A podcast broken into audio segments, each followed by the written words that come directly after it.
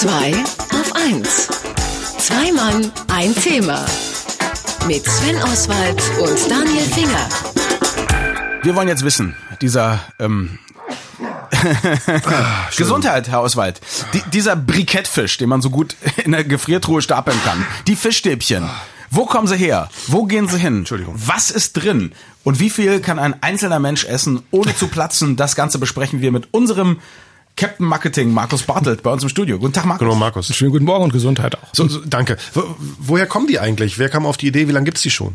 Also Fischstäbchen gab es in ihrer Form, wie wir sie heute kennen, das erste Mal Ende der 50er Jahre 1959 in England. Ähm, eingeführt wurden sie aus zwei Gründen. Zum einen, um die britische Frischproduktion und die ganze Fischereiflotte etwas zu entlasten und das Ding auf den Markt zu drücken und zum anderen, um Kinder zu begeistern, Fisch zu essen. Das heißt also, da sind keine Gräten drin, er sieht nicht aus wie ein Fisch, ähm, er ist schön paniert und knusprig damit. Das heißt, man hat es also wirklich geschafft, sehr, sehr früh ähm, das bei den Kindern zu positionieren. Ja. In Deutschland kam er dann ähm, später auf in der Mitte der 60er Jahre. Das Ganze hängt aber auch damit zusammen, wie Tiefkühlprodukte aufgekommen sind. Also ähm, auch die sind erst Ende der 50er Jahre präsentiert worden, sind in den 60ern eigentlich erst so richtig ähm, ja, normal geworden, dass man eben auch ähm, anfing, seine TV-Dinner hier in Deutschland zu essen und seinen tiefgefrorenen Spinat aufzutauen. Nun haben die Engländer ja eine unglaublich lange Tradition darin, äh, etwas sehr Gesundes wie Seefische in etwas wahnsinnig Ungesundes äh, zu verwandeln. Ich erinnere nur mal an Fish and Chips, die ja dann sogar noch in Druckerschwärze eingepackt werden praktisch. Ähm, wieso jetzt ausgerechnet diese, diese neuen Quader sozusagen? Die neuen, also gut, die neuen Quader, erstmal hatten wir Fischfilets gehabt, also gar keine Gräten mehr. Wenn du was anderes panierst oder wenn du sonst irgendwas kaufst, äh, dann hast du dort alle möglichen Fischbestandteile und unter Umständen auch die eine oder andere Gräte mit drin. Mhm. Ähm, der Grundgedanke von diesen Produkten, die auf dem englischen Markt übrigens Bird's Eye hießen und der Captain Igloo bei uns hieß, heißt dort Captain Bird's Eye, kommt daher, dass ein Biologe und Fischgroßhändler, Clarence Bird's Eye, in den 30ern bei den Eskimos eine verblüffende Beobachtung machte. Er sah nämlich beim Angeln zu und stellte fest, wenn die bei minus 45 Grad so einen Fisch aus dem, aus dem Eisloch rausgeholt haben, dann ist der sofort gefroren. Und wenn der dann später aufgetaut und zubereitet wurde, dann schmeckte der wie frischer Fisch. Und der kam damals auf die Idee und sagte, Moment mal, wenn wir Fische heute fangen und sofort tieffrieren, dann können wir sie äh, den Leuten verkaufen und damit sorgen, dass sie immer noch genauso gut schmecken und wir eben nicht diese sehr schnelle Vergammelgefahr haben, wie sonst bei frischem Fisch der So, Fall ist. aber nur ist es ja bei minus 45 Grad auch relativ einfach, einen Fisch sofort tief zu frieren, sogar Schock zu gefrieren. Äh, wie, wie funktioniert das mit den Fischstäbchen heute? Die sind ja erstmal irgendwie, wird der Fisch aus dem Meer gezogen und dann? Also das sind ähm, keine Fischkutter, wie wir sie uns jetzt vorstellen. Das sind schwimmende Fischfabriken, die dort unterwegs sind.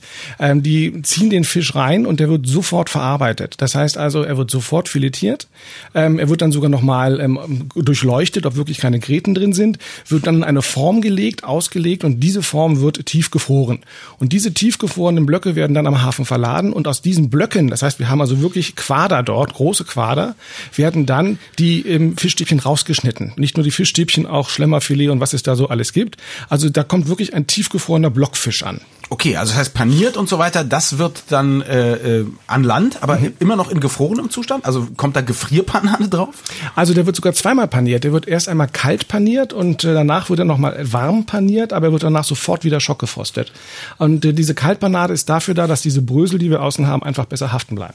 Das ist ja wahnsinnig. Quasi Kleber. Ist ja wahnsinnig aufregend. Das möchte ich am liebsten mal machen. So, eine Frage, die ich mir schon immer gestellt habe. Ähm, da muss doch was übrig bleiben, wenn man so einen Fisch filetiert. Und was passiert damit? Äh, kommt es dann in diese Fischnuggets von McDonalds und Burger King rein? Oder, oder macht man Dachpappe draus? Also so wahnsinnig viel, Hühnerfutter? so viel wahnsinnig bleibt ja gar nicht übrig. Wenn ihr selber mal einen Fisch filetiert, da bleibt der Kopf übrig. Ihr habt dann die Seiten, wo die Gräten sind ähm, und die Hauptgräte und den Schwanz eigentlich. Also es ist Abfall. Das wird dann äh, wieder zurückgeworfen und nicht weiterverwertet.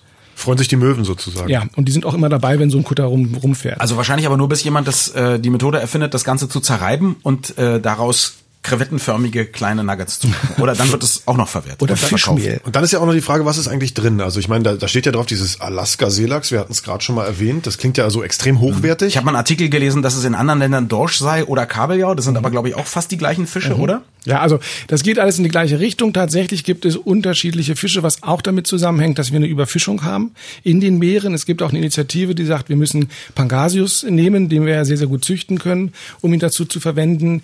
Ähm, wichtig ist jedoch, dass ein, ein Fischstäbchen bei uns laut dem deutschen Lebensmittelbuch aus 65 Prozent Fischfilet bestehen muss. Und bei uns ist es in erster Linie der Seelachs, der dort für, dafür verwendet wird. Gibt schon Seeteufelstäbchen? Äh, wenn du sie selber machst, ja. Vielleicht sollten wir das in der Tat mal tun. Ja, vielen Dank an Markus Bartelt für diese wirklich erhellende Geschichte der Fischstäbchen. Ich habe jetzt total Bock drauf gekriegt, mal wieder welche zu essen. Was übrigens sehr lecker ist, wollte ich nur mal sagen, äh, richtig schönes, dickes, weißes Toastbrot, äh, Ketchup Mayo drauf, paar Fischstäbchen rein, gerne ein bisschen Sauerkraut drüber, kommt sehr cool und dann nochmal Brot drauf und das Ganze als Sandwich essen. Naja, ist jetzt echt mein, lecker. Jetzt ist mein Appetit wieder weggegangen. Wer Danke. übrigens ein Video sehen möchte, wie die Oder Dinger ge- gedünstete Zwiebeln ist noch besser. Wer ein Video sehen möchte, wie die Dinger geangelt werden und äh, gefertigt werden, das habe ich bereits auf den Marketing-Blog gestellt und äh, da kann man sich diesen ganzen Prozess mal anschauen. Aber mach du mal weiter, Herr Finger, ich guck mir das erstmal an. Mach mal, Markus. mach mal, danke. Tschüss. Radio 1. Zwei auf 1. Zwei Mann, ein Thema. Mit Sven Oswald und Daniel Finger.